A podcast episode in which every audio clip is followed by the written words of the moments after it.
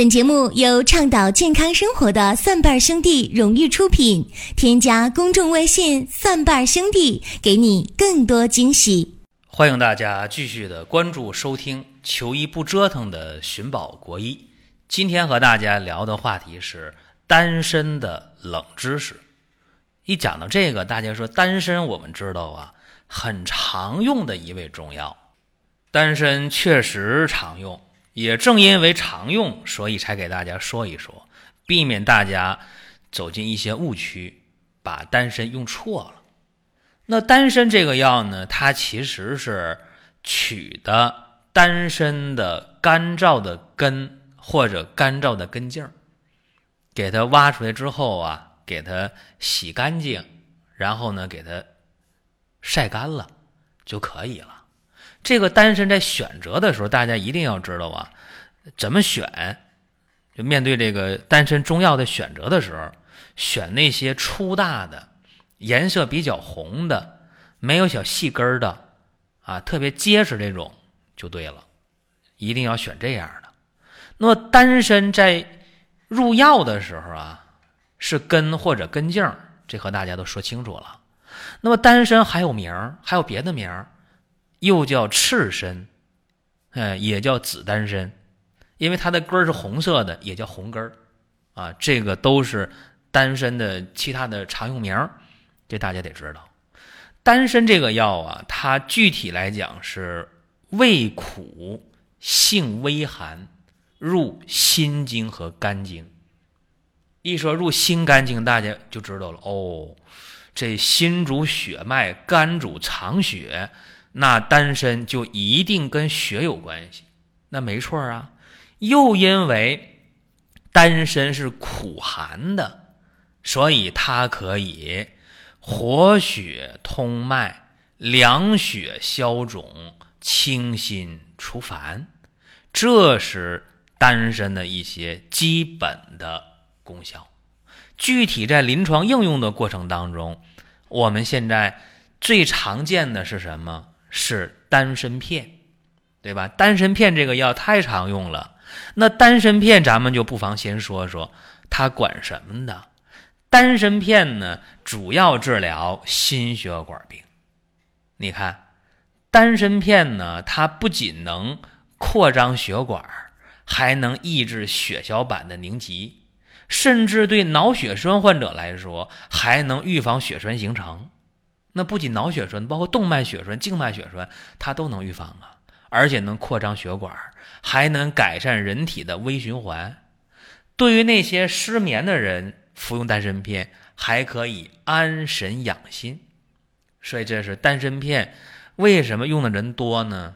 它的治疗面比较广，而且我们发现心肌缺血的人用上丹参片，心肌的收缩力增强了。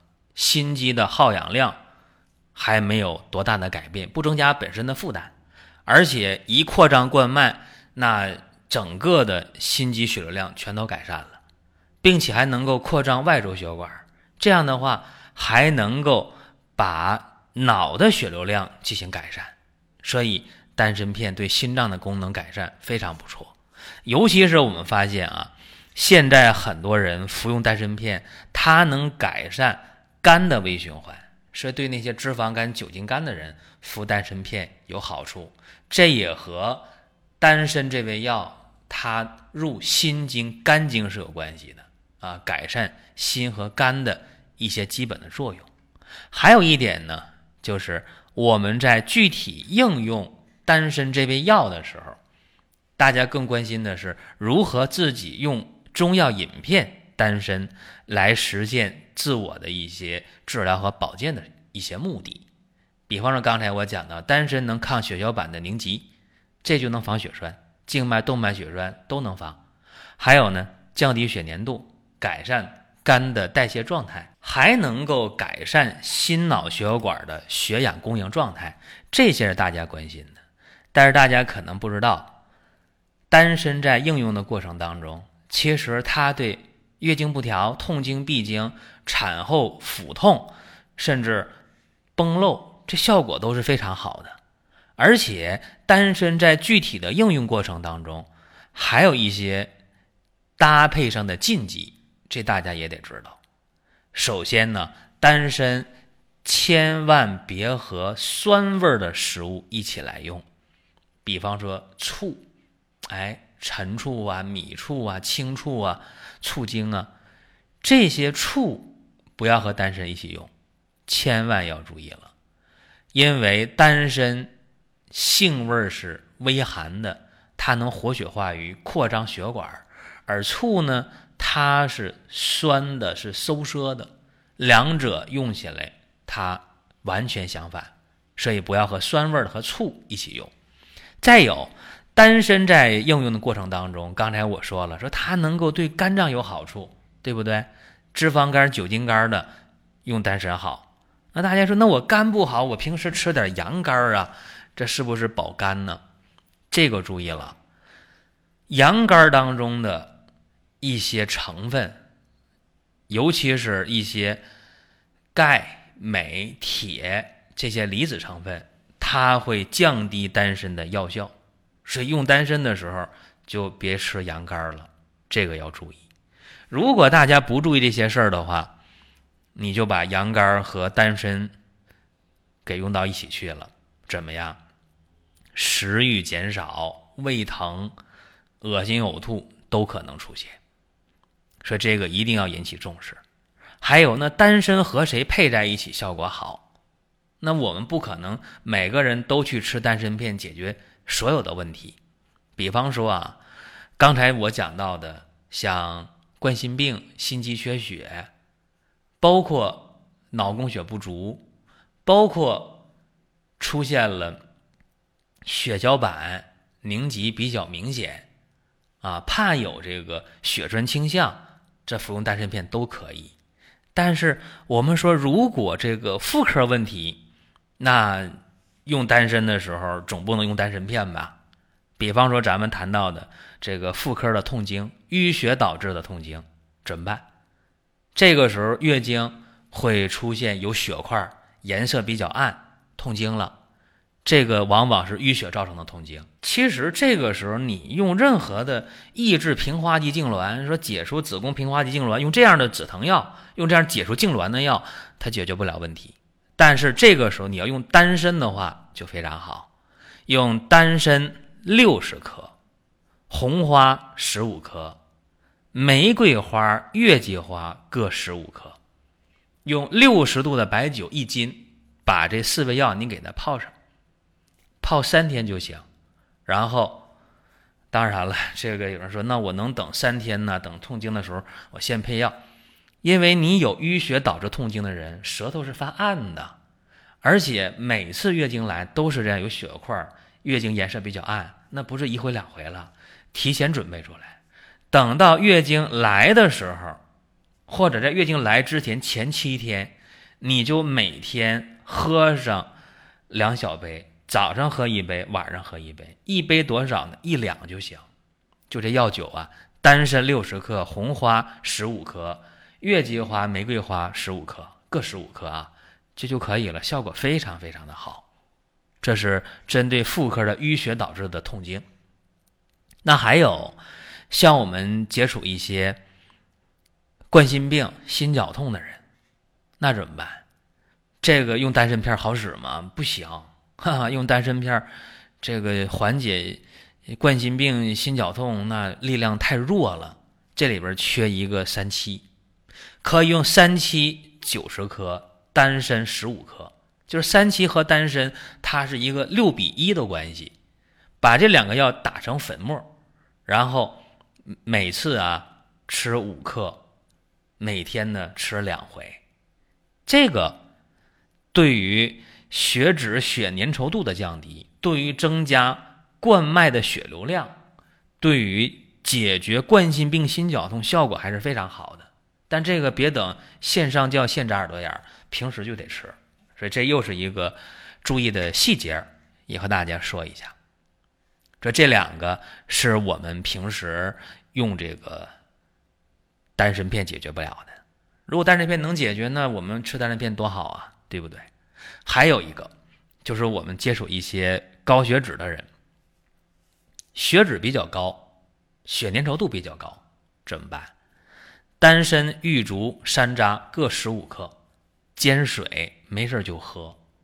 这个对于高血脂效果非常非常好，所以给大家讲了几个方法啊，所以也可以叫冷知识啊，丹参的冷知识。这大家听到之后，你就可以去用了。再一个，就选丹参的时候，刚才我已经说过一次了，但是还是不放心。就是丹参这个饮片呢，现在也是啊。我们在购买的时候一定要注意了，你别怕多花几个钱儿，哎，你可以买那个相对价位高一点的，这个千万要注意，买那个根儿比较粗一点的，或根茎比较粗一点的，颜色呢比较深一点的，块儿呢稍微大一点的，你别怕多花那几个钱儿，那几个钱花的太值得了。所以这是给大家再讲一下。